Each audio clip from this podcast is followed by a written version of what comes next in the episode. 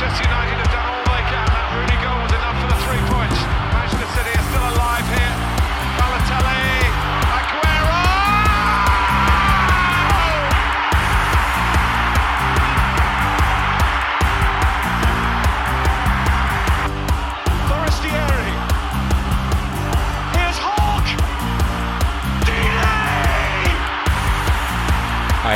wunderschönen guten Tag und herzlich willkommen zu Radio England. Ich bin Leon Kaminski. Und ich bin Robin Held. Ja, und wir nehmen, wie ihr schon bemerkt habt, erst am Dienstag auf diese Woche. Hat einen Grund und das ist, dass am Montag noch viele Spiele, nämlich drei in der Premier League ausgetragen wurden, die wir auch für wichtig halten und wir wollten die unbedingt in die Folge mit reinnehmen, weil sie für den Kampf um Europa wichtig sind, aber eben auch weil sie maßgeblich sind für den Abstiegskampf. Und das ist auch heute ein großes Thema dieser Folge. Ein ganz kleiner weiterer Grund ist aber auch, dass mein sehr geschätzter Podcastpartner Robin Held im wohlverdienten Urlaub weilt. Wie ist es denn eigentlich so? Ja, es ist fantastisch. Danke der Nachfrage. Und auch von meiner Seite dann nochmal herzlich willkommen und ein kleines Entschuldigung, dass die Folge diesmal später kommt. Da bin ich ja auch minimal äh, mit beteiligt. Ähm, vielleicht zum Einstieg ganz witzig gewesen. Wir hatten uns um 15 Uhr zum Aufnehmen verabredet. Äh, eigentlich wie immer irgendeine Zeit ausgemacht. Ich war um 15 Uhr am Start, hab rüber getextet, wie sieht's aus? Und dann haben wir die Zeitverschiebung leider verpeilt, beziehungsweise ich. Das heißt, ich musste noch eine Stunde überbrücken, aber äh, überhaupt kein Thema. Man ist ja im Urlaub. Bin dann zum Pool gesteppt und dann hat mich ein Däne herausgefordert. Die Geschichte geht noch weiter, keine Angst. Äh, hat mich ein Däne zum Schwimmen herausgefordert. Ähm, ein bisschen ohne Kontext, aber ich dachte, okay, ich, äh, ich nehme das Duell mal an. Und dann haben wir da auf, ich weiß nicht, 20, 25 Meter ein kleines Wettrennen gemacht. Ähm, Problem war nur, dass er mir nicht verraten hat, dass er in einer Woche einen Wettkampf hat und ein semi-professioneller Schwimmer im Verein ist und mich dementsprechend sowas von lächerlich gemacht hat. Das war ein bisschen unangenehm. Also mein Selbstvertrauen ist angeknackst hier vor der Folge, weil der mich dreimal deutlich geschlagen hat. Ähm, aber ich bin da und ähm, wir sind jetzt auch pünktlich da. Bei mir ist es 16.20 Uhr, bei dir 15.20 Uhr. Aber wir haben uns zusammengefunden, das ist das Wichtigste. Und an diesem Dienstag gibt es eine neue Folge für euch. War das Christian Eriksen oder willst du dich jetzt nochmal revanchieren bei dem Leistungsschwimmer irgendwie? Willst du nochmal jetzt trainieren den Urlaub, dass du quasi am letzten Urlaubstag nochmal sagst, ey Kollege, wie sieht's aus? Revanche? Habe ich drüber nachgedacht, aber das ist so ein bisschen so, als würde ich jetzt noch versuchen, Profifußballer zu werden. Äh, Das Ding ist abgefahren, nicht drin. Hättest ihn ja vielleicht auch zum Podcasten herausfordern können. Das wäre vielleicht die Disziplin gewesen, die dir dann besser gelegen hätte als ihm. Aber ja, sehr schöne Anekdote und die Zeitverschiebung kann ich absolut bestätigen. Das war ein ähm, schöner Schmunzler heute, den wir hatten. Das passiert auch uns nach, äh, keine Ahnung, deutlich über 100 Folgen mittlerweile noch. Aber wir haben uns äh, trotzdem hier zusammengefunden. Wir haben vielleicht eine kleine Verzögerung drin heute im Gespräch, weil wir eben nicht ähm, im Nachbarraum sitzen. Es ist schon einiges an Distanz, was heute zwischen uns liegt, aber die Wunder ähm, der Technik sind unausschöpflich und bringen uns auch heute wieder zusammen, wenn auch mit einer kleinen Verzögerung. Trotzdem, ähm, wir wollen heute mal was ganz Besonderes machen, was wir meistens immer dann tun, wenn es zum Business End, zur heißen Phase der Premier League kommt. Und zwar haben wir heute uns äh, vorgenommen, dass wir äh, kurz oder lang über jedes Spiel des aktuellen Spieltags sprechen wollen. Das ist eine gewagte Herausforderung, eine Challenge, die wir annehmen wollen. Du bist in Urlaubsstimmung, ich bin auch heiß und ich würde sagen, wir starten deswegen sofort rein und verlieren keine Zeit. Und das erste Spiel am Wochenende war das Duell zwischen Bournemouth und Chelsea. Also ein spannendes Duell, was an der englischen Südküste ausgetragen wurde. Zwei Mannschaften, die tabellarisch gar nicht viel trennt, aber natürlich monetär trennt diese beiden Vereine Welten. Trotzdem, Frank Lampard wartet immer noch auf seinen ersten Sieg beim FC Chelsea. Auf der anderen Seite, Bournemouth hat sich unter Gary O'Neill hervorragend entwickelt und hat den Abstieg jetzt schon vermieden, also den Klassenerhalt sicher gemacht. Und so ging es rein in die Partie. Ich war gespannt ähm, zu sehen, was jetzt Chelsea daraus macht, ob sie überhaupt noch ähm, Lust haben, ob sie noch für den Trainer sich herein, äh, reinhauen. Und das haben sie in diesem Spiel zumindest mal zur Abwechslung gemacht. Klingt absurd, aber ist so. Bournemouth gegen Chelsea ist mittlerweile wirklich sportlich und tabellarisch ein Du- Duell auf Augenhöhe. Also da äh, muss Frank Lampard sich das gefallen lassen, diese Sprüche. Sie sind einfach mittlerweile in diesen Tabellenregionen angekommen und deswegen war ich auch gespannt, ob sie irgendwann mal den Turnaround schaffen. Du hast es gesagt, sie warten ja noch auf den ersten Sieg unter dem ehemaligen und neuen Trainer jetzt, neu in Anführungsstrichen. Ging ja auch schon einiges in den Sand. Ähm, vielleicht noch so zur Chelsea-Stimmung. Ich habe noch einen Post mir rausgesucht, den ich vorher gesehen habe, wo jemand hervorgehoben hat, dass Thomas Tuchel ja auch diese Saison ein paar Spiele verantwortlich war für Chelsea und da immerhin zehn Punkte geholt hat. Und der hat einfach mal die These in den Raum gestellt, dass diese zehn Punkte vielleicht noch brutal wichtig werden, dass man eben nicht mhm. absteigt. Also wirklich ähm, absurd, was da passiert. Mittlerweile ist Chelsea so ein bisschen zur Lachnummer geworden. Aber dieses Spiel sollte ein bisschen besser verlaufen für Frank Lampard. Deswegen schauen wir mal, was er aufstellungsmäßig gemacht hat. Vorne die beiden neuen Madueke und Mudrik auf Außen. Super viel Tempo hat er so aufgestellt. Sein neuer Liebling, quasi der Mount 2.0 Gallagher, wieder auf der 10. Dahinter Enzo Fernandez und Kanté. Und hinten Thiago Silva. Ich glaube, da ist er ganz froh, dass der jetzt wieder fit ist. Mit Badiashil, Chaloba und Chilwell in der Viererkette. Also ganz viel Qualität hat er aufs Feld gebracht. Und man konnte tatsächlich einen wirklich guten Start hinlegen, denn Gallagher hat sein Vertrauen zurückgezahlt und in der neunten Minute zum 1 zu 0 getroffen. Und da haben sie schon so ein bisschen die Weichen Richtung Sieg gestellt. Ja, und Bournemouth hat ja auch eine extrem gute Phase gerade hinter sich gehabt in der Liga, haben die letzten beiden Ligaspiele gewinnen können und gleichen dann hier eben auch aus durch Vinja nach 21 Minuten, ähm, durch wirklich äh, ein schönes Tor aber am Ende dann eben Chelsea, die siegreiche Mannschaft mit einem späten Doppelschlag von Badiashil, sein erstes Premier League-Tor, und Joao Felix nach hervorragender Vorarbeit von Raheem Sterling, tüten den ersten Sieg für Chelsea unter Frank Lampard ein und ähm, sorgen somit auch, würde ich sagen, zumindest ein bisschen für Ruhe.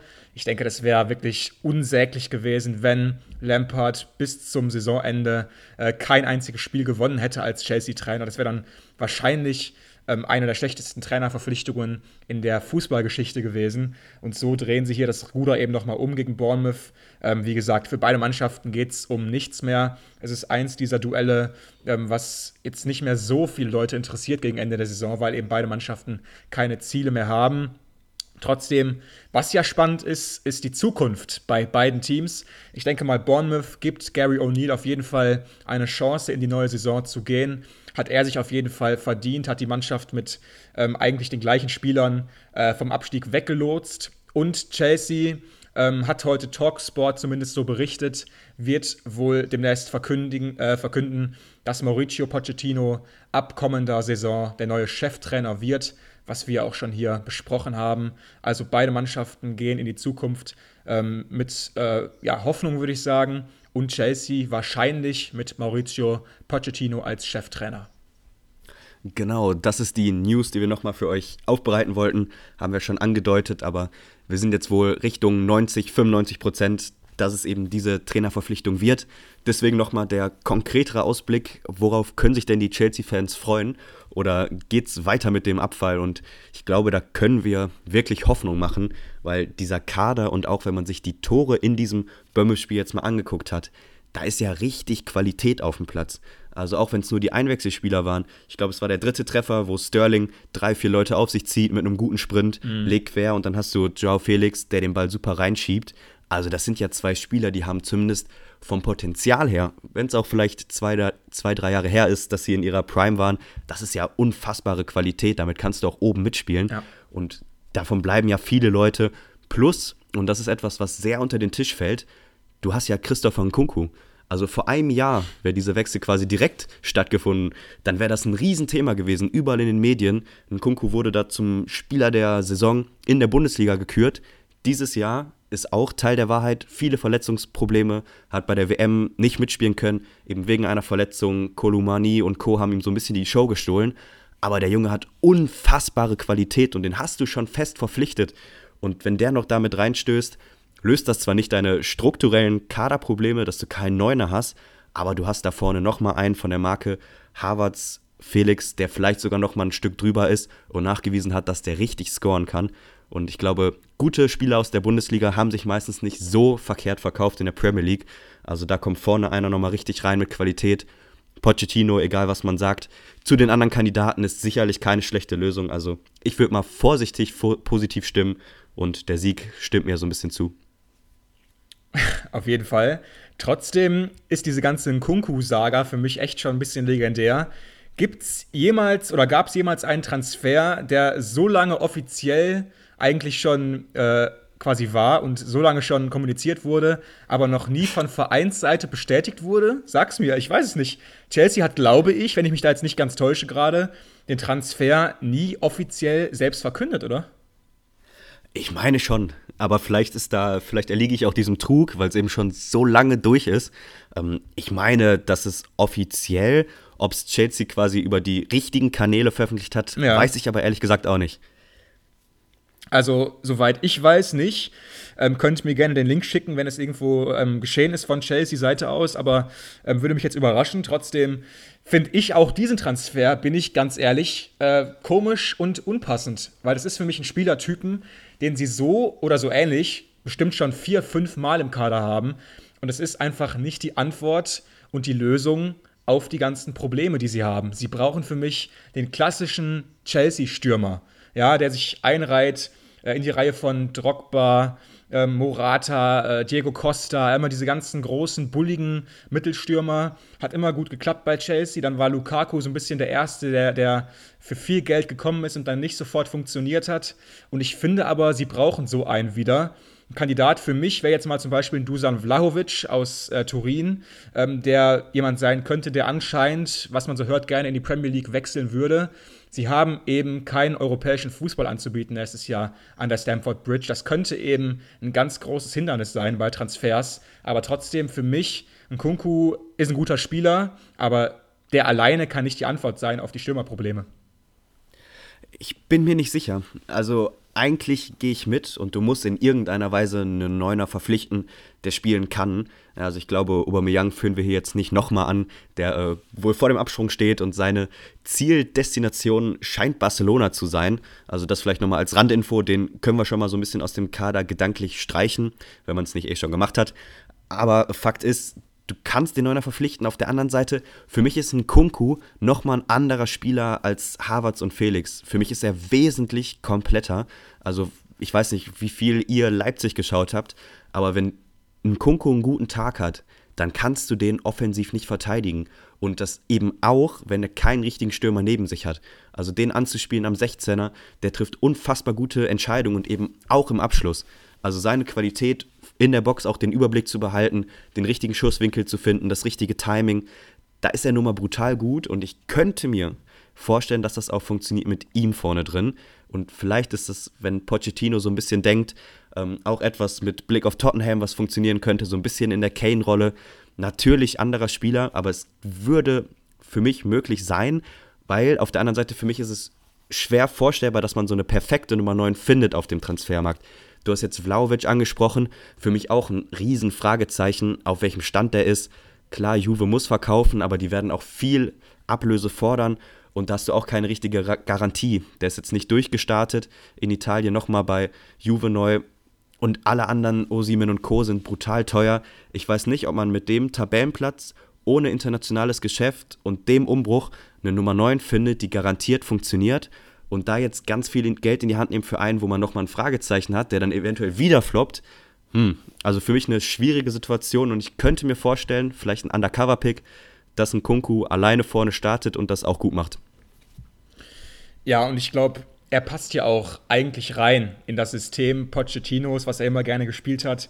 Er ist jemand, der gerne von hinten raus spielen will, der, der, den Ball auch flach halten will, der durch die Linien spielt. Und dann hilft eben so ein spielerisch starker Neuner die extrem weiter.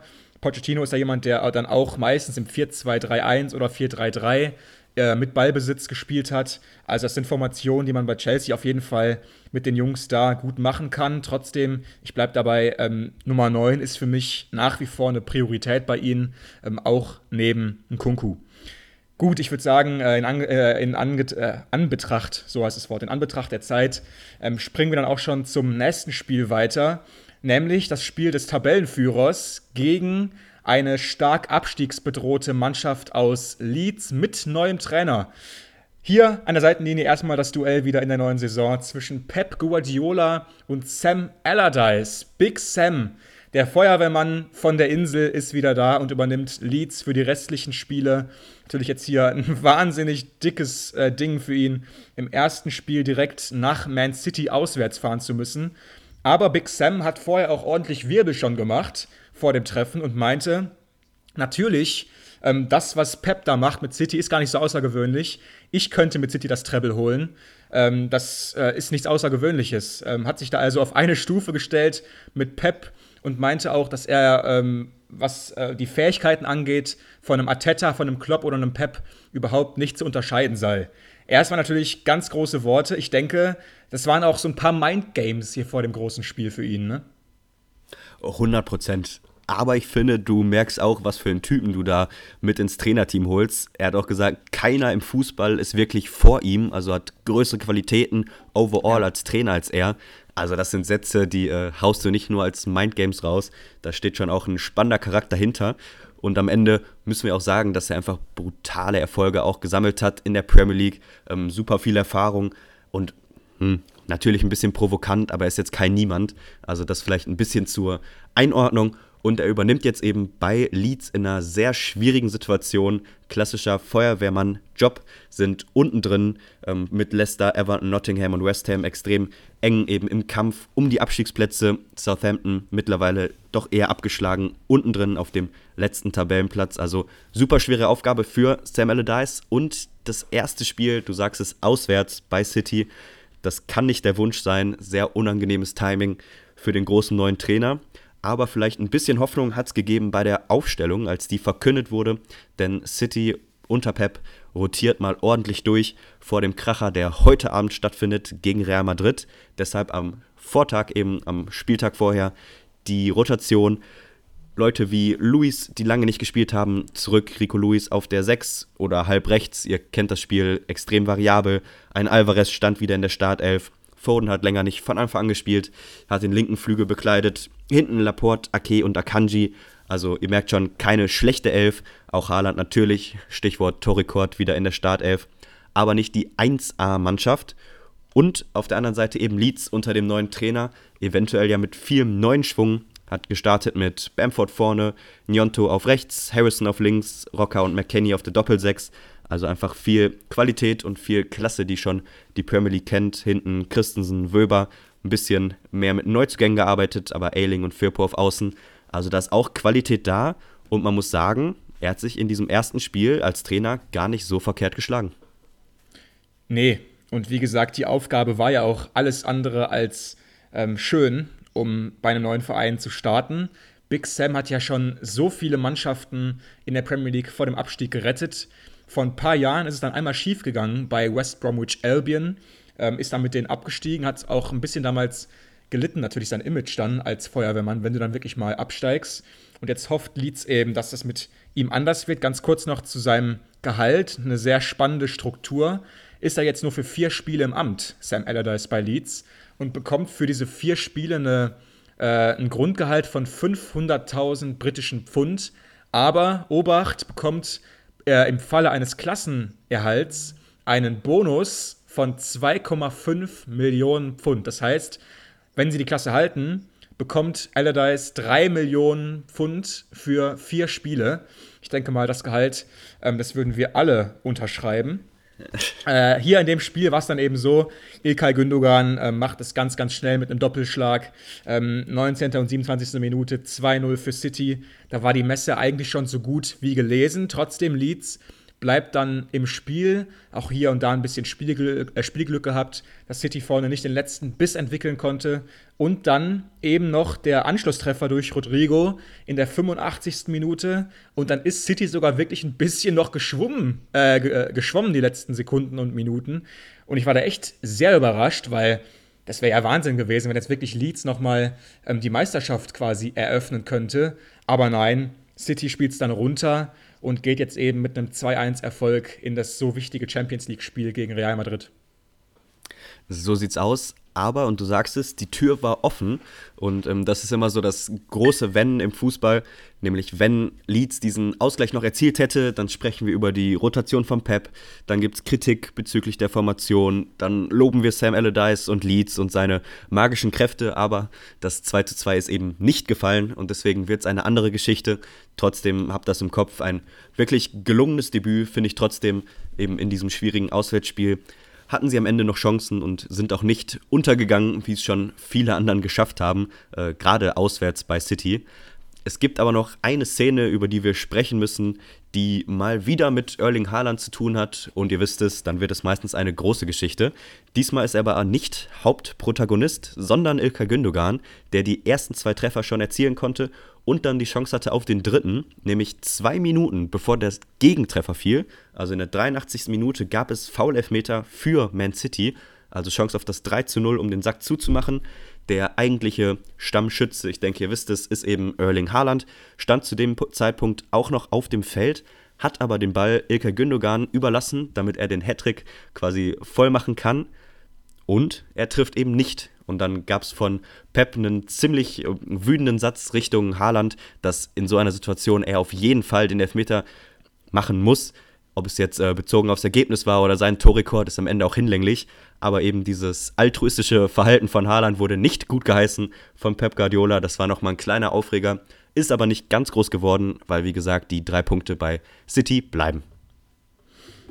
Ich habe auch sowas gehört von Pep ähm, hat jetzt ähm, auf mich nicht diesen Eindruck gemacht. Das war für mich eher so ein Ding wie, ähm, ja, da sieht man auch wieder, wie groß Erling Haaland ist, dass er jetzt hier quasi das Tor Ilkay gerne schenken würde. Aber das haben wir dann, glaube ich, ein bisschen anders irgendwie aufgefasst. Wie er es jetzt gemeint hat, keine Ahnung. Ähm, trotzdem jetzt auch mit dem Blick auf das Real-Duell.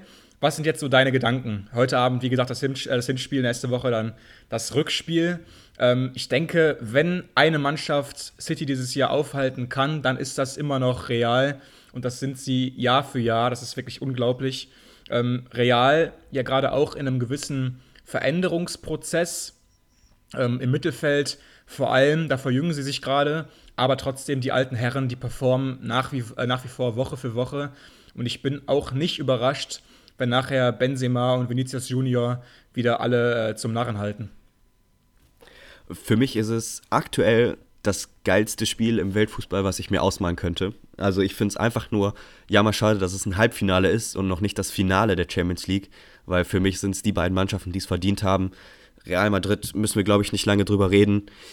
Im, auf der Bühne, auf der ganz großen Bühne der Champions League gibt es einfach keine Mannschaft, die so performt, wie sie es machen. Das ist eine unfassbare Qualität, irgendwie schon chronische Gewinner, äh, alle durch die Bank, eben auch nach diesem Veränderungsprozess. Ähm, Gerade wenn dann wieder die alten Herren spielen, äh, Stichwort Modric und Kroos, das sind immer noch Weltklasse-Performances, die sie hinlegen.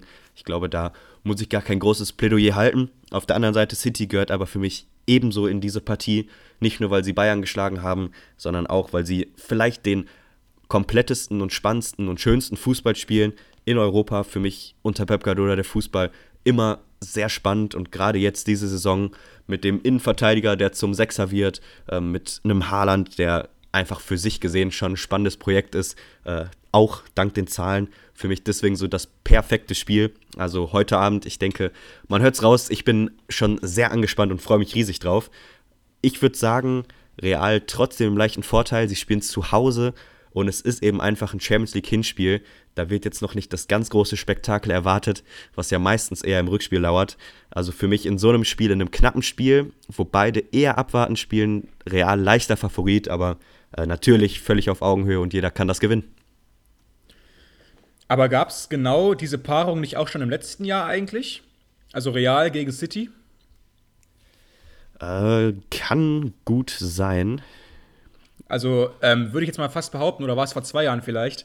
Aber auf jeden Fall war das damals ja so, dass ähm, City im ersten Spiel bei Real, glaube ich, gespielt hat und so viele Chancen hatte, dass man echt schon mit äh, sieben, acht Toren auch hätte in Führung gehen können. Und dann am Ende war Real, war Real dann über die zwei Spiele trotzdem noch siegreich, wenn ich mich da jetzt nicht ganz täusche. Ich denke, so könnte es fast irgendwie auch wieder laufen. Also City dürfte die bessere Mannschaft sein. Aber die Frage ist dann, ist dann am, am, am Ende eben, wer macht die Chancen rein, wer ist kaltschnäuzig und wer hat eben auch dann diese Abgezocktheit, die du brauchst, und die hat eben im Zweifelsfall immer Real. Deswegen sind wir beide, glaube ich, wahnsinnig gespannt, wer nachher ähm, hier den besseren Vorteil fürs Rückspiel sich erschießen kann. Gut, ich würde sagen, wir springen zur nächsten Partie, was äh, heute jetzt nicht ganz so ähm, den großen ähm, Fokus bei uns bekommen soll. Nur ganz kurz. Die Wolves schlagen Villa mit 1 zu 0. Ähm, die Wolves damit ähm, gerettet vor dem Abstieg. Julian Lopitegi hat sie dort unten weggeführt und auch einen sehr, sehr starken Job gemacht, über den nicht genug gesprochen wird. Una Emery und Aston Villa damit zum zweiten Mal nacheinander auf der Verliererseite, äh, nachdem sie, glaube ich, sechs Spiele in Serie ja gewonnen hatten. Jetzt also zwei Pleiten in Folge. Sie können es nur noch in Serien, glaube ich. Äh, ja, hat mich schon wahnsinnig gefrustet, wenn ich ganz ehrlich bin. Äh, man war die bessere Mannschaft, dann ähm, kommt eben so ein Kopfballtor direkt am Start, das musst du besser verteidigen und dann läufst du eben auswärts bei den Wolves einem Rückstand hinterher, das ist eben immer schwierig. Und die Wolves zu Hause mit Führung, das ist so eklig zu bespielen. Und Villa hatte hier auch leider keine Antwort. Und ähm, die Hoffnungen auf eine europäische Teilnahme, die werden gerade auf jeden Fall nicht größer. Absolut. So ein bisschen das Nerdspiel des Spieltags gewesen, finde ich. Die beiden neuen Trainer, die unter der Saison kamen, beide taktisch auf unfassbar hohem Niveau. Witzigerweise auch beide mit 4-4-2, allerdings natürlich sehr unterschiedlich interpretiert.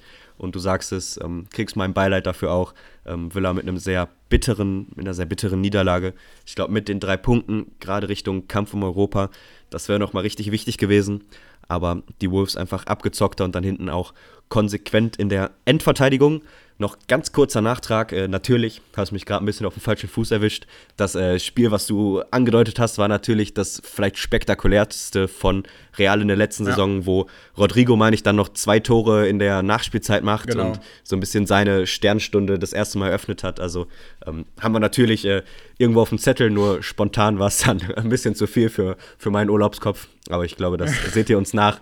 Vielleicht wird es ja diesmal wieder so spektakulär, dann wäre es auf jeden Fall was für die Geschichtsbücher. Du merkst schon, das Niveau wird hier auch äh, vom Kopf her hochgehalten natürlich. Ne? Also nur weil du jetzt im Urlaub bist, darfst du natürlich jetzt nicht hier abschalten. Ne? Da wird es ja, weiter schon. getestet hier natürlich. Ne? Das ist natürlich klar. Genau, ich würde sagen, nächstes Spiel machen wir sofort. Tottenham gegen Crystal Palace, ebenfalls 1 zu 0. Harry Kane mittlerweile auf Platz 2 der ewigen Torschützenliste in England vorgerückt. Ähm, überholt jetzt hier eben Wayne Rooney endgültig. Palace ja auch schon rechnerisch mittlerweile sicher. Roy Hodgson hat sie in der Liga gehalten, auch ein überragender Job von ihm. Man merkt, die alten Feuerwehrleute kommen wieder äh, zutage. Roy Hodgson und Sam Allardyce zusammen in der Premier League, dass ich sowas noch erleben darf. Aber hier eben Kane mit dem Siegtreffer für die Spurs, die natürlich nach wie vor auch nach Europa schauen und natürlich auch immer noch im Clinch sind mit Aston Villa und Brighton um die Euroleague. So sieht's aus. Und auch Kane finde ich so ein bisschen fast ein armer Mann, weil der spielt eine überragende Saison und keiner redet drüber. Ist jetzt bei 35 Spielen und 26 Toren. Also nicht nur seine immer tiefer gehende Rolle, die auch als Spielmacher interpretiert werden kann, ist was, worüber man reden kann. Nein, auch dieses Jahr wieder vorm Tor eiskalt und die Lebensversicherung, gerade weil Richarlison leichte Ladehemmung hatte beim Treffen und auch Son nicht seine allerbeste Saison spielt, vielleicht noch höher zu bewerten, dass Kane eben diese absoluten Hammerzahlen abruft. Also deswegen der einzige Grund wahrscheinlich, warum Tottenham noch auf Platz 6 steht nach diesem Spieltag. Definitiv. Aber du sagst es, noch spannender wahrscheinlich äh, die alten Hasen und äh, Crystal Palace, die diesmal aber den kürzeren gezogen haben. Dann bleiben wir thematisch direkt bei der Sache, nämlich die große Jagd auf Europa, an der sich nach wie vor auch der FC Liverpool ganz rege beteiligt. Hier gab es ein schwieriges Heimspiel und auch eins mit Stolpergefahr gegen den FC Brentford. Brentford ja nach wie vor eine Mannschaft, ähm, die wir immer loben, das auch immer getan haben. Ähm, äh, spielen eine sehr gute Saison nach wie vor. Jetzt fallen sie langsam so ein bisschen irgendwie weg, aber haben Liverpool auch hier auf jeden Fall ein schwieriges Auswärtsspiel gegeben. Die Reds ja wahnsinnig gut drauf ich glaube, hatten die letzten sechs Premier League-Spiele allesamt gewonnen und jagen ja gerade noch so ein bisschen United und Newcastle im Kampf um die Champions League. Also Klopp dreht äh, zum Saisonende nochmal richtig auf und hier gewinnen sie eben auch durch das Tor des Tages geschossen von Mo Salah nach Vorlage von Virgil van Dijk. Völlig irre, ehrlich gesagt. Also, dass Liverpool in dieser Saison nochmal so eine starke Phase hat, ist jetzt eben das erste Mal in dieser Spielzeit, dass sie sechs Spiele in Folge siegreich gestalten können und das eben jetzt auch in wirklich schwierigen Partien wie diese gegen Brentford. Also großes Kompliment an Klopp. Ich würde nochmal gern mein Dauerargument dafür hervorrufen und das ist die Viererkette. Für mich da diese Personalrotation mit der größte Grund für die Instabilität, aber jetzt eben mit Trent Alexander-Arnold, Konate, Van Dijk und Robertson wieder die aus meiner Sicht besten vier, die jetzt häufig eben genau in dieser Konstellation auch hintereinander zusammenspielen dürfen. Also mit dieser Grundstabilität und natürlich, das gehört auch dazu, vorne mit äh, Gakpo, Jota, David Nunes und Salah sind jetzt eben auch fast alle fit und kommen in Form. Luis Diaz wieder von der Bank gekommen, hat eine knappe halbe Stunde machen dürfen. Da haben sie jetzt einfach viele Optionen und einer macht es dann eben und das ist diesmal der, der am längsten schon da ist, Mo Salah. Und am Ende gewinnen sie dann auch verdient, haben mit 15 zu 5 Torschüssen auch deutlich mehr Chancen kreiert, also ein verdienter Heimsieg für Jürgen Klopp. Ich glaube, wir haben noch gar nicht richtig darüber gesprochen, dass Trent Alexander-Arnold gerade sowas wie ein verkappter Mittelfeldspieler eigentlich wird von Jürgen Klopp. Ähm, vollkommen klar, sie müssen dort investieren auf dem Transfermarkt im kommenden Sommer. Jemanden, den sie schon mal nicht holen werden, ist Jude Bellingham, der wohl nach Real Madrid geht. Aber sie brauchen eben mindestens zwei Achter, wenn nicht sogar drei. Und Trent nimmt gerade mehr und mehr diese Rolle ein mit Ball am Fuß. Und man muss ja auch sagen, mit Ball ist der Junge auch wirklich Premier League Spitze. Also die Flanken, die der schlägt, die sind wirklich Zucker. Und Jamie Carragher meinte jetzt auch schon, Trent Alexander-Arnold könnte als Mittelfeldspieler Jürgen Klopp mal schön 100 Millionen äh, an Transferausgaben sparen, weil wenn Trent dauerhaft auf der 8 spielen würde, bräuchte man definitiv für mich eine Option weniger, weil das ist auf Dauer seine Position. Er ist nun mal kein Verteidiger im klassischen Sinne. Er mag es nicht gerne zu verteidigen. Er will den Ball am Fuß haben. Und so jemand spielt nun mal nicht gerne in der Viererkette, sondern eher auf der Acht. Und das macht er gerade wirklich sehr gut. Äh, Gehe ich mit. Also diese neue Rolle haben wir, glaube ich, hier quasi on record noch gar nicht besprochen, haben das äh, inoffiziell schon ausführlicher getan, deswegen war ich mir auch nicht sicher. Aber ja, ja, es ist dieser typische Zinchenko-Move. Also ich nenne es einfach mal so, weil ich glaube, Pep hat es mit ihm und Cancelo als erstes gemacht, wenn ich mich nicht irre. Ähm, eben ja. diese Außenverteidiger, die dann auf dem 6er und 8er Raum fast zu Hause sind und gerade in der Spieleröffnung eben mit Ball von dort aus die langen Bälle spielen. Und seit Trent Alexander-Arnold eben diese Rolle übernimmt, hat er seine Assist-Zahlen unglaublich gesteigert, hat einen riesen Impact, eben noch mehr als vorher in der Spielgestaltung, in den langen Bällen, ähm, lenkt das Spiel, wo der An An Angriff lang läuft, so rum. Und ist einfach unfassbar, was das für einen Unterschied macht, selbst wenn du ihn nicht das gesamte Spiel auf die Acht stellst, sondern eben diese äh, gemischte Rolle ihm quasi zuteilst, dass das schon reicht, birgt natürlich die Gefahr, dass du dann hinten rechts ihn sehr offensiv stehen hast, aber das hat er ja meistens eh gemacht, deswegen für mich taktisch der richtige Schritt und fast überfällig gewesen und ich hoffe wirklich, dass sie es für nächste Saison komplett umstellen und eben nicht diese gemischte Form fahren, sondern ihn einfach auf die Acht ziehen, ganz konsequent. Mhm. Und dann ist er für mich mit Ball offensiv in der Spielgestaltung auch auf dieser Position einer der besten der Liga. Da gebe ich dir recht. Und wer wäre jetzt für dich jemand, jetzt seit Bellingham aus dem Rennen ist, wer wäre jetzt dein Transferziel Nummer 1 für das Reds Mittelfeld? Ähm, Namen wie Mason Mount fallen da ja gerade zum Beispiel ziemlich häufig wäre jetzt auch jemand, den ich ins Auge fassen würde. Wie siehst du das? Total. Ich, bei Mason Mount ist ja noch das Finanzielle ein Riesenvorteil, dass man ihn wahrscheinlich, ähm, ich glaube, sogar ablösefrei bekommen könnte.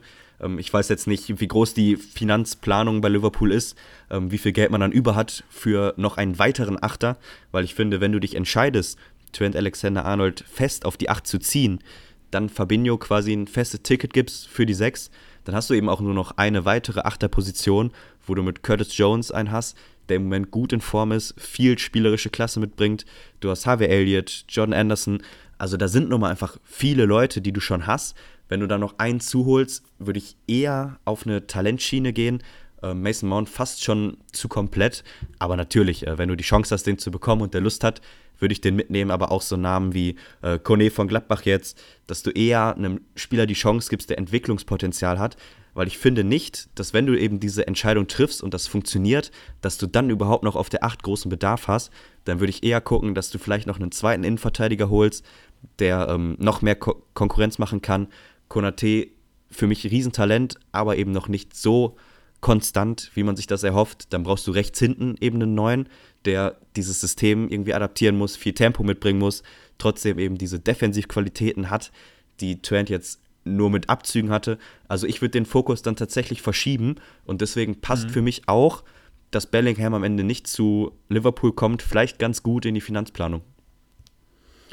Also wenn ich ähm, Liverpool wäre, würde ich so langsam vielleicht mal wieder ein bisschen anfangen zu protzen.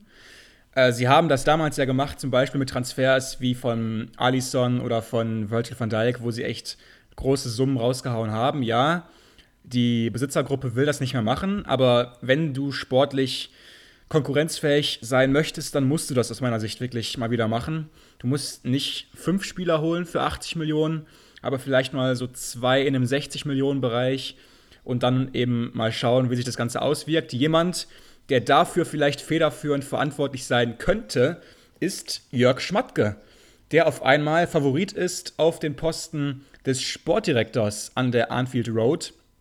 Sky hat jetzt zuletzt berichtet, dass er wohl zunächst ab Juni in einer Beraterrolle für die Reds tätig sein soll und dann später den Posten als Sportdirektor bekleiden könnte. Ähm, war ja zuletzt auch Manager von Wolfsburg, auch schon bei Köln, Hannover und Aachen gewesen. Also jemand, der sich in Deutschland natürlich hervorragend auskennt.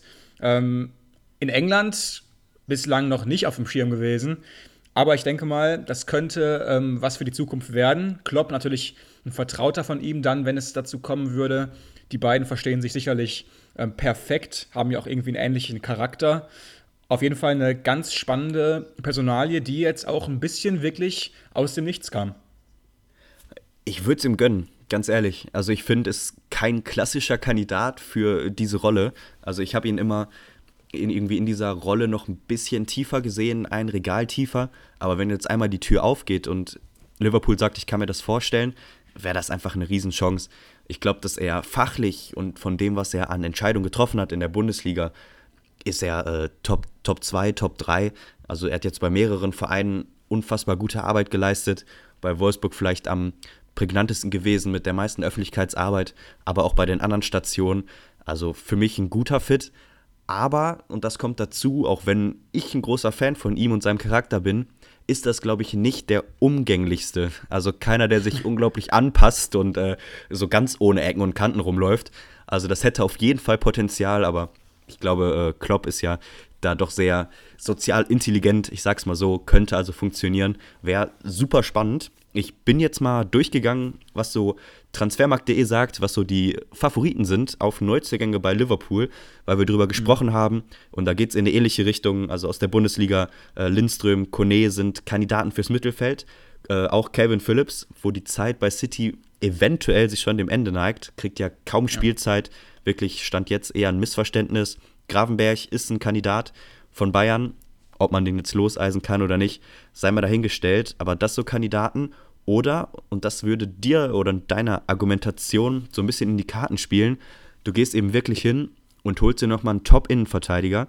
Hier Kandidat mit knapp 50% Wechselwahrscheinlichkeit. Min Jae Kim, absolute Abwehrkante von Neapel, der in diesem ja. unfassbaren Run und eben jetzt der Meisterschaft hinten drin wahrscheinlich der stärkste gewesen ist. Und so einen natürlich nochmal die hinten reinzustellen als Van Dijk 2.0, also ich glaube, viel besser geht nicht. Hat aber, glaube ich, auch mehrere Interessenten, nach allem, was ich so gelesen habe, ja. und auch Interessenten aus der Premier League. Also da wären die Reds sicherlich nicht alleine und das könnte dann fast ein Wettbieten geben. Ich glaube, er hat auch eine Ausstiegsklausel, aber da sind wohl auch schon Mannschaften bereit, mehr als diese AK zu bezahlen. Ähm, auch auf jeden Fall ein Spieler, auf den wir die nächste Transferphase sicherlich schauen werden. Ähm, ja, ich würde sagen, mit dem Spiel schließen wir dann auch ab. Die Reds gewinnen weiter und bleiben eben ähm, Manchester United und Newcastle auf den Fersen. Hier eben der 1-0-Erfolg gegen Brentford, ähm, die wohl damit keine Hoffnungen mehr haben auf europäisches Geschäft. Ja, äh, kurze Zwischeninfo. Wir hatten das letzte oder irgendwann letztens auch mal kurz angesprochen, und zwar Vincent Company, der Aufstiegstrainer des FC Burnleys mit Punkterekord, hat seinen Vertrag verlängert beim ähm, noch Championship Club bis 2028 und somit auch seine Zukunft geklärt. Wir hatten ja auch mal die Frage aufgeworfen, wie man sich als Vincent Company jetzt verhalten soll, wenn du aufgestiegen bist, aber dann eben ganz große Vereine anklopfen. Er hat diese Frage für sich beantwortet und eben seinen auslaufenden Vertrag verlängert. Dann kommen wir aber auch endlich mal zu dem richtigen Topspiel dieses Spieltags und zwar das Duell Newcastle gegen Arsenal. Arsenal nach wie vor ähm, ja, auf der Jagd nach Man City. Newcastle wiederum auf Platz 3, also hier Zweiter gegen Dritter. Besser wird's fast nicht mehr. Und das war vielleicht das schwierigste Spiel im Restprogramm von Arsenal, was sie am Ende überraschend gut mit 2 zu 0 gewinnen können. War so ein Spiel, da hatte ich richtig Lust drauf. Also da habe ich mich hier auch äh, aufgerafft, mich in die Hotellobby geschwungen und mir das Spiel natürlich ganz angeguckt. Ähm, einfach unglaubliche Qualität auf dem Platz für mich. Newcastle diese Saison kann man nicht oft genug loben, was die offensiv und defensiv für eine Stabilität, aber eben auch Kreativität offensiv hinlegen. Egal wer spielt, wirklich große Klasse. Diesmal vorne eine andere Dreierreihe mit Wilson und Isaac, eigentlich zwei gelernte Stürmer, aber wenn ihr Isaac mal spielen gesehen habt, der kann auch auf dem Flügel auch sehr schnell und technisch gut, ist eher über links gekommen. Rechts hat Murphy mal wieder den Vorzug bekommen, dahinter Joe Linton und Willock. Das war so die offensive Reihe. Auf der anderen Seite bei Arsenal vielleicht Jorginho die spannendste Neuigkeit. Der hat auf der Doppelsechs mit Granit Xhaka mal die Chance bekommen. Davor Oedegaard und Co. Ich glaube, da wisst ihr, wer in der Startelf stand. Und du hast jetzt das Ergebnis vorweggenommen, aber mhm. Newcastle kam richtig gut rein, haben direkt den Pfosten getroffen, sehr früh. Dann gab es eine strittige Situation und dann eben im Gegenzug in der 14. Minute trifft Oedegaard sehr sehenswert aus der Distanz. Ich glaube, gefühlt hat er drei Leuten durch die Beine geschossen. Wahrscheinlich war es am Ende nur einer, aber ein sehr kurioser Treffer. Aber eben der Kapitän trifft zum wichtigen Zeitpunkt zum 1 zu 0. Das 2 zu 0 war dann ein Eigentor von Scher nach guter Einzelaktion von Martinelli, der es dann erzwungen hat mit einer scharfen Flanke Richtung Mitte. Aber, und das ist das eigentliche Thema, was ich noch aufmachen möchte, Newcastle hat neben dem Aluminiumtreffer am Anfang nochmal Aluminiumpech gehabt und wirklich gut dagegen gehalten. Und für mich war das ein Spiel auf Augenhöhe, für mich ganz große Qualität da drin. Nur Arsenal war am Ende abgezockter. Also ich würde das Fazit fast so drehen, dass Newcastle hier gezeigt hat, dass sie nicht weit entfernt davon sind, mit solchen Teams auch mithalten zu können. Ja, am Ende ähm, waren das eben zwei kleine Situationen, die, die dieses Spiel hier zwischen zwei wirklich guten Mannschaften dann entschieden haben. Ich habe mich wieder einmal gefragt, warum Mannschaften gegen Arsenal den Rückraum so sträflich alleine lassen. Habe ich ja diese Saison schon ein paar Mal hier auch öffentlich gefragt. Ich kann es einfach nicht verstehen. Immer wenn ich Arsenal schaue, denke ich mir, was die Gefahr im Strafraum angeht, sind die für mich nicht außergewöhnlich gut. Aber wie viele Tore die schon wirklich von außerhalb des Strafraums geschossen haben, durch Weitschüsse und vor allem dann eben durch Martin Oedegaard, das ist mindblowing. Und hier auch schon wieder, Oedegaard hat einfach vier Sekunden Zeit, sich den Ball, keine Ahnung, 20 Meter vor dem Tor einfach mal zurechtzulegen, zu schauen und zu schießen. Das geht nicht. Und ich bin gespannt, wie du es jetzt siehst. Würdest du meine Perspektive teilen, wenn ich sage, lieber mal zwei Leute weniger im Strafraum, dafür vielleicht zwei mal an den 16er stellen, weil im Strafraum, da sehe ich diese riesige Gefahr von Arsenal eigentlich eher seltener.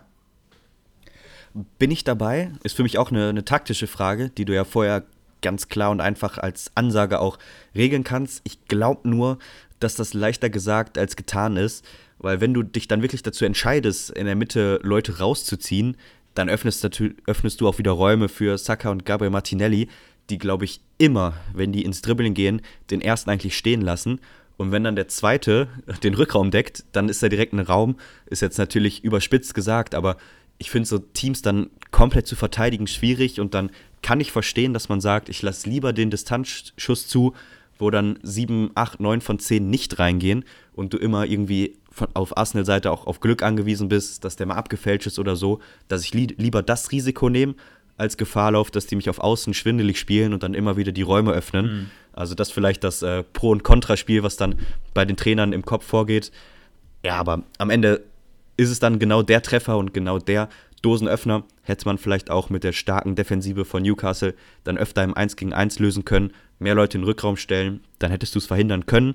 Aber hätte, hätte am Ende holt Arsenal diesen Sieg und ist damit, kurzer Blick auf die Tabelle, weil über City haben wir auch schon gesprochen, äh, mit einem Punkt hinten dran an City. City hat es also weiterhin in der eigenen Hand, vor allem weil sie noch ein Spiel weniger haben, können also mit Sieg und dann gleicher Anzahl an Spielen vier Punkte wegziehen. Das also der aktuelle Stand, aber eben Arsenal in diesem schwierigen Spiel trotzdem mit der Oberhand mit 10 zu 12 Torschüssen zwar in der Minderheit, aber die drei Punkte, die behalten sie.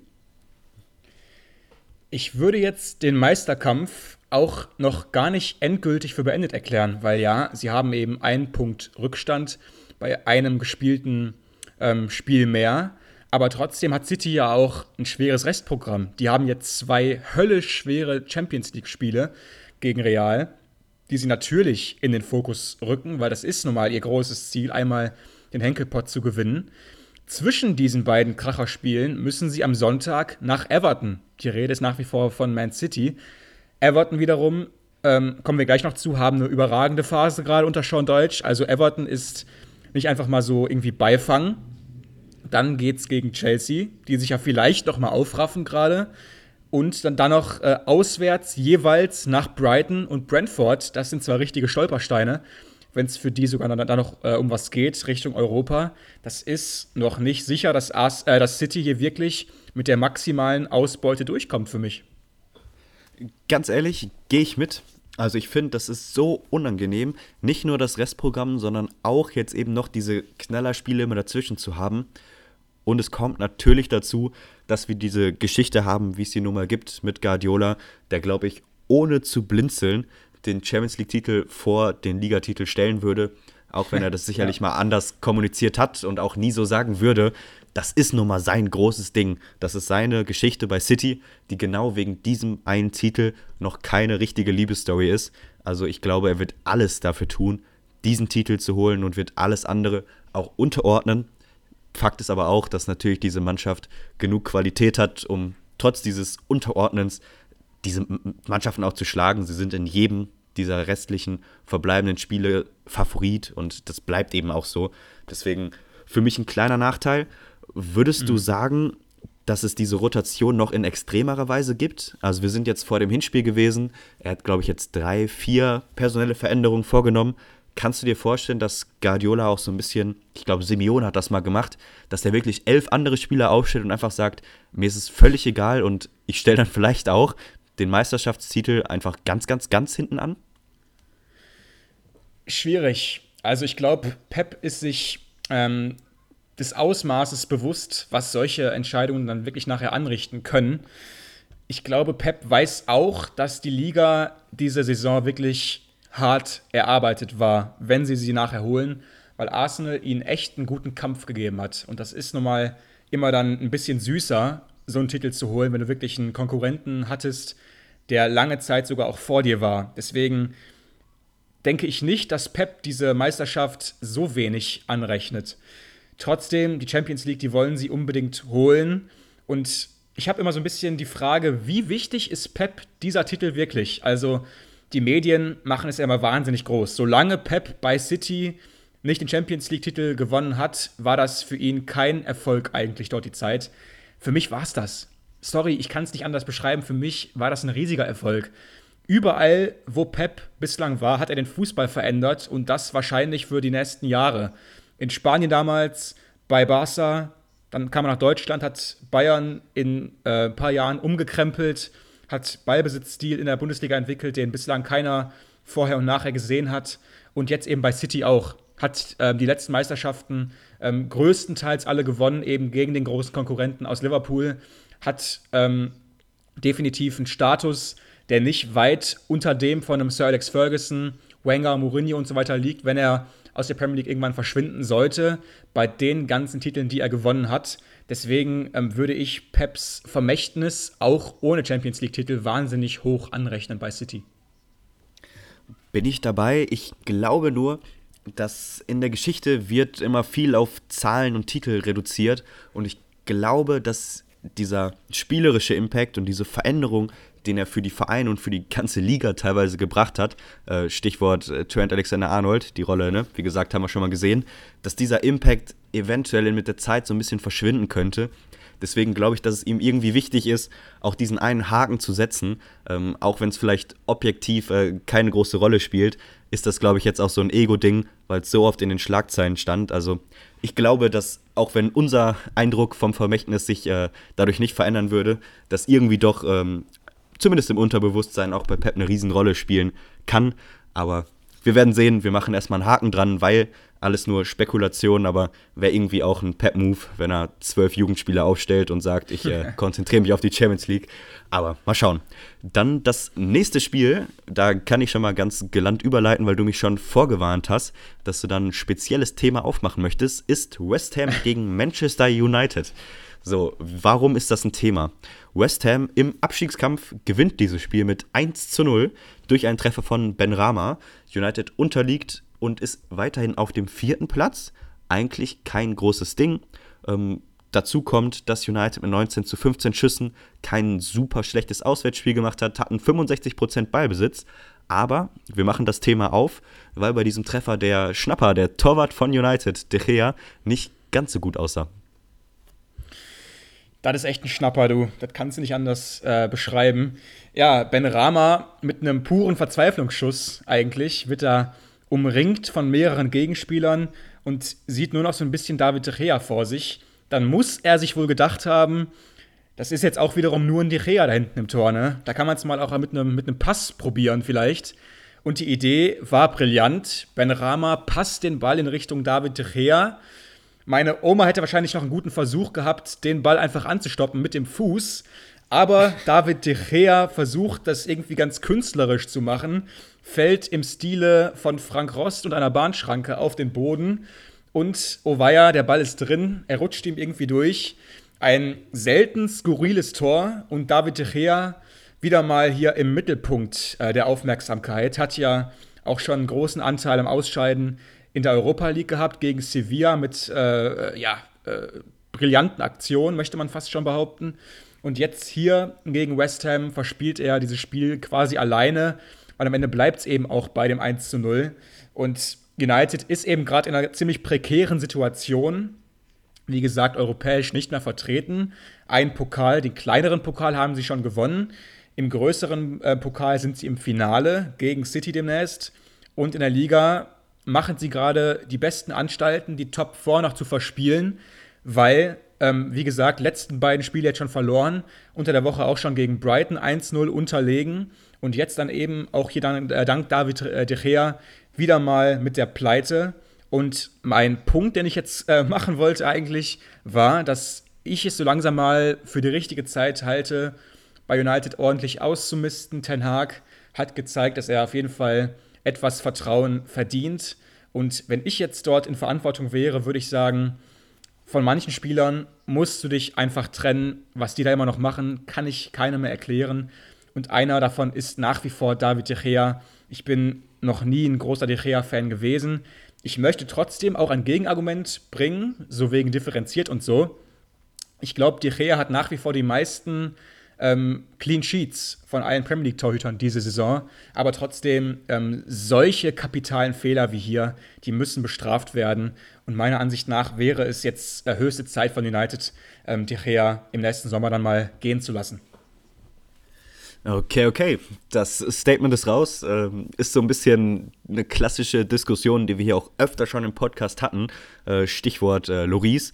Da war ich immer so ein bisschen der äh, Pro-Torhüter-Part, habe ihn da in Schutz genommen, würde ich auch äh, weiterhin hinterstehen. Bei Techea muss ich sagen, war jetzt schon differenziert und da kann ich wenig gegen argumentieren. Für mich im Moment einfach nicht der Rückhalt, den dieses Team irgendwie braucht. Du hast jetzt die Chance, um die Champions League zu spielen, was jetzt per se für Man United nichts Neues ist.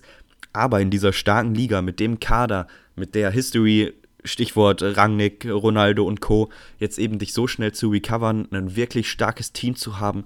Du hast eine Innenverteidigung mit Martinez und Varan, auch wenn sie im Moment beide verletzt sind, hast du unfassbar starke Spieler, finde ich, von der individuellen Qualität her.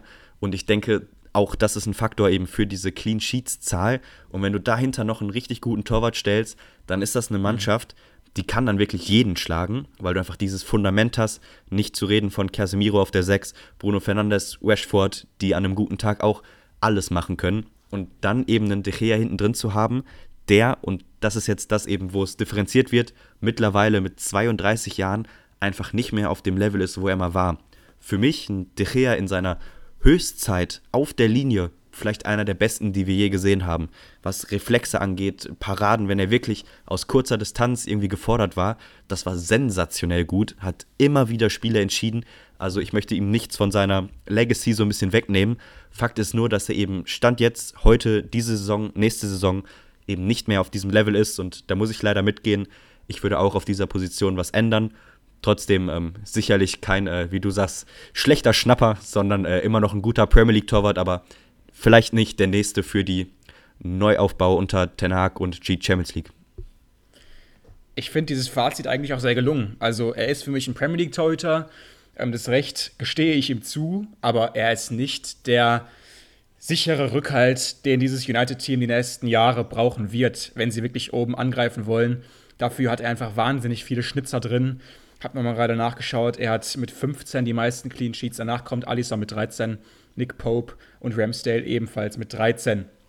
Ähm, Nochmal so ein bisschen das größere Bild trotzdem von mir aufgemacht.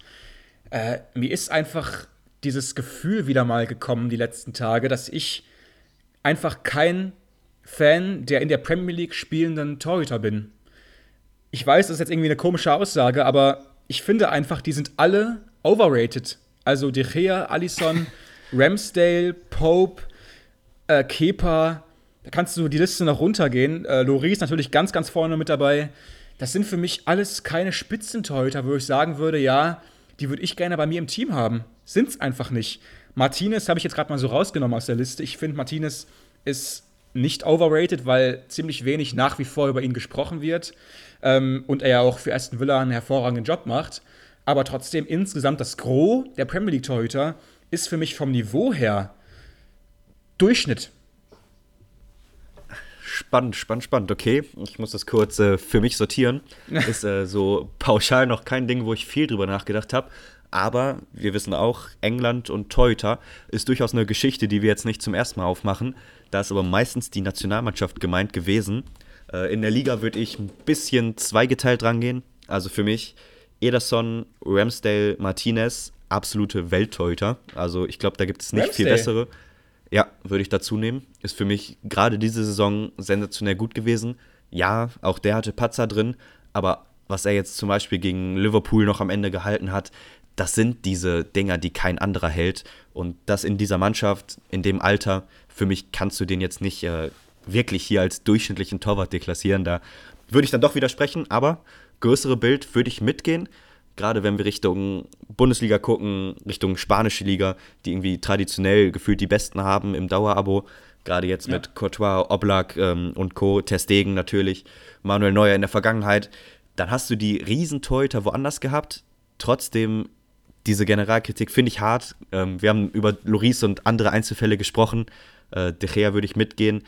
Ich finde, die, die haben auch so ein bisschen das Problem, dass viele schon auch im fortgeschrittenen Alter sind und gerade irgendwie eine blöde Phase haben. Also ich finde, du kannst den meisten aufgezählten Torhüter nicht vorwerfen, dass sie in ihrer Prime quasi schlecht waren.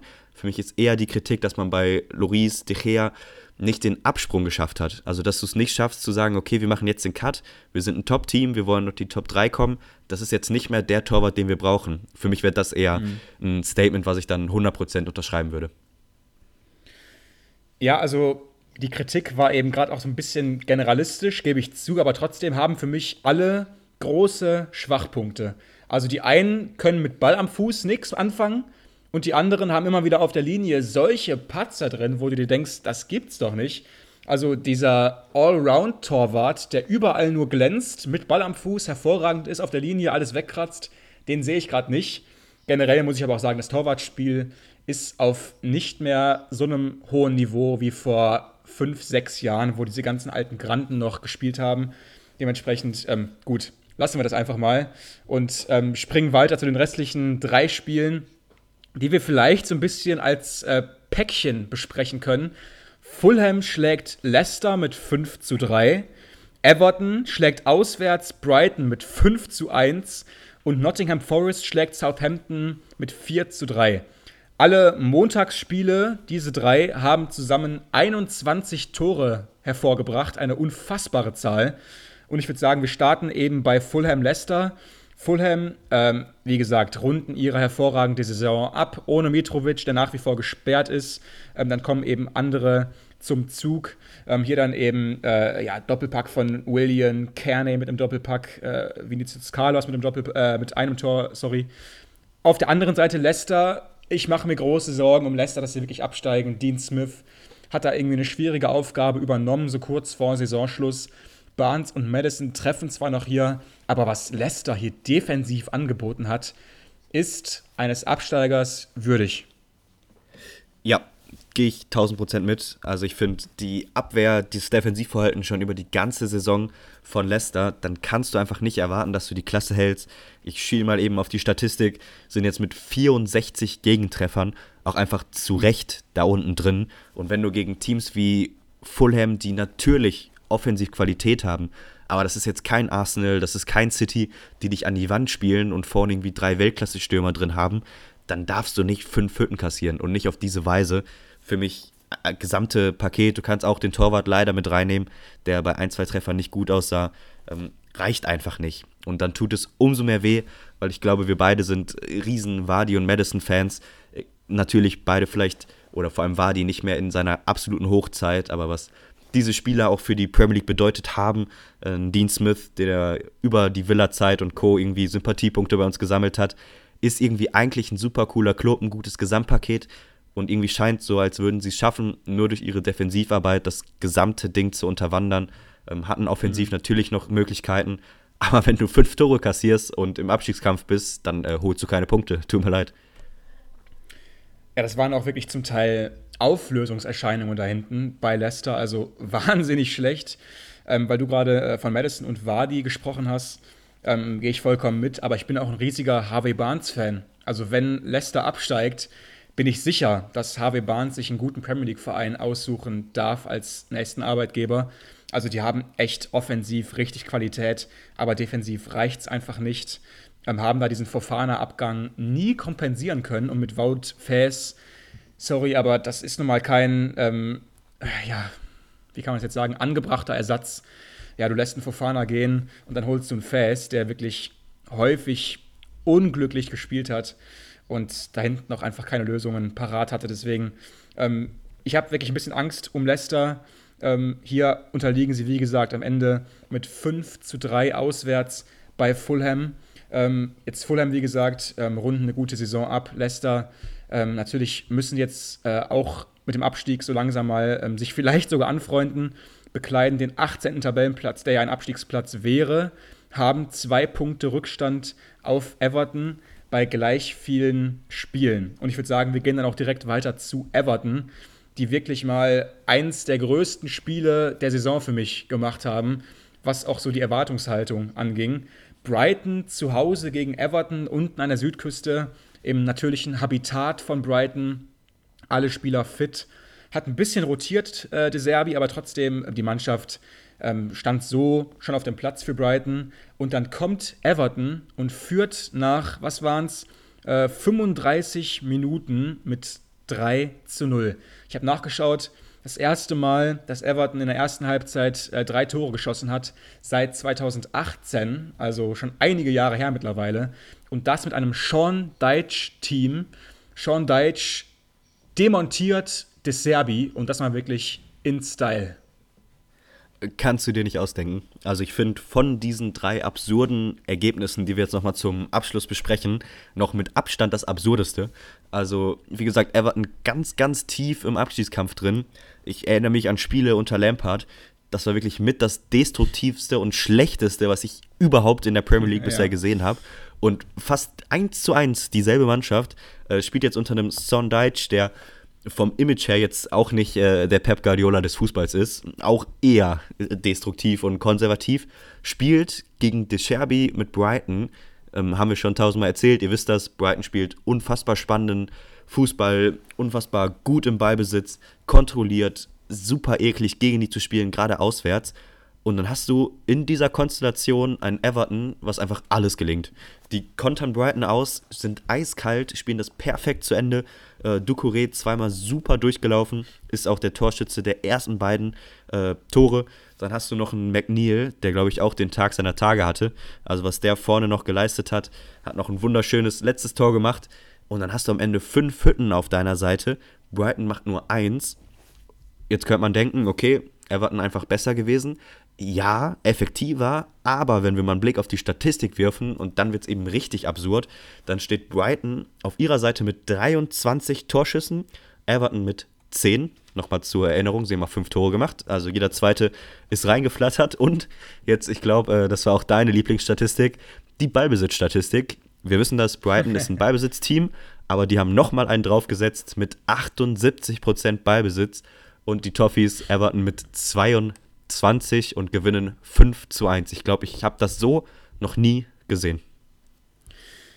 Wie damals Jose Mourinho meinte, this is football heritage. Wenn Sean Deitch mit 22% Ballbesitz auswärts bei diesem neumodischen Deserbi-Kram aufläuft und die einfach mal 5-1 abschießt, das ist echt äh, Premier League in Reinform. Unglaublich. Also was Deitch da im Konter gemacht hat mit Everton, Wahnsinn nicht wiederzuerkennen. Du hast vollkommen recht, unter Lampard, das war eine Vollkatastrophe. Und jetzt hier im Kontern einfach mal eine richtige Maschine aufgebaut, fast schon Monster. Jeder Konter wurde wirklich gefährlich. McNeil macht so häufig das Richtige. Ähm, Ducouré, Matchplan vollkommen erfüllt. Der Mittelfeldspieler, der mal nach vorne durchsticht, hervorragend ausgeführt. Und am Ende 5-1 und Brighton fragt sich, was war das gerade? Ich meine, die haben letzte Woche noch gegen Wolves mit 6-0 gewonnen. Dann United noch geschlagen unter der Woche und jetzt auf einmal kommt dann hier Everton und fertigt die mal richtig ab mit 5-1. Unglaublich. Wie gesagt, Everton springt aus dem äh, Tabellenkeller äh, auf den ersten Nicht-Abstiegsplatz. Brighton nach wie vor auf Platz 7. Äh, zwei Spiele weniger als alle Konkurrenten da oben. Äh, und zum Vergleich jetzt zum Beispiel hier zwei Punkte weniger als Tottenham und einen Punkt mehr als Villa. Aber wie gesagt, auch mit weniger Spielen. Bis vor diesem Spiel war Brighton für mich ganz klar der Sechstplatzierte. Jetzt bin ich gespannt, weil Brighton hat, äh, äh, bin ich gespannt, weil Brighton hat auch ein wahnsinnig schweres Restprogramm. Übrigens, spielen noch gegen alle Konkurrenten da oben. Ich habe es mal jetzt hier ähm, ganz kurz geöffnet. Spielen noch gegen Arsenal, Newcastle, Southampton, okay. Dann Man City und Villa. Das ist mal richtig, richtig schwer. Ja, aber ich glaube fast, dass denen das in die Karten spielt. Also Brighton für mich auch ein Team, die auch davon profitieren, wenn der andere mal Sachen aufmacht. Wir haben es jetzt gesehen gegen Everton. Das ist nun mal auch eklig. Also die hatten jetzt einen Sahnetag, ja. Äh, das Argument lasse ich zählen. Aber wenn du so tief stehst und du hast viel Ballbesitz und der Gegner macht einfach nichts, parkt hinten den Bus, dann durchzukommen, ist auch noch mal schwieriger. Und ich kann mir vorstellen, dass Brighton sich einfach komplett unbeeindruckt davon jetzt wieder in eine Siegesserie stürzt. Also ich wäre noch vorsichtig mit irgendwelchen negativen Schlussfolgerungen. Für mich dieser, wie du gesagt hast, neumodische Quatsch. Äh, ja, einfach brutal gut, was die veranstalten. also das ist auch einfach richtig stark. Ähm, deswegen, ich würde da das negative Fazit ein bisschen zurückschieben und warten wir erstmal die Knallerspiele ab. Auf der anderen Seite das Lob von Everton, da gehe ich 1000% mit. Sondage Masterclass können wir so unterschreiben, was der gemacht hat. Da lagen wir einmal mit unserer Prognose richtig. Äh, das ist ein Fit, das funktioniert. Sie sind noch nicht ganz raus, sind jetzt eben auf Platz 17, haben aber auch noch fast alles in eigener Hand. Also wenn sie weiter so performen, ich glaube, da muss man kein Prophet sein, dann halten sie die Klasse und ähm, danach sieht es eben im Moment aus. Nicht ganz so gut aussieht bei Southampton, ein Protagonist des letzten Spiels für heute. Dann haben wir es geschafft gegen Nottingham.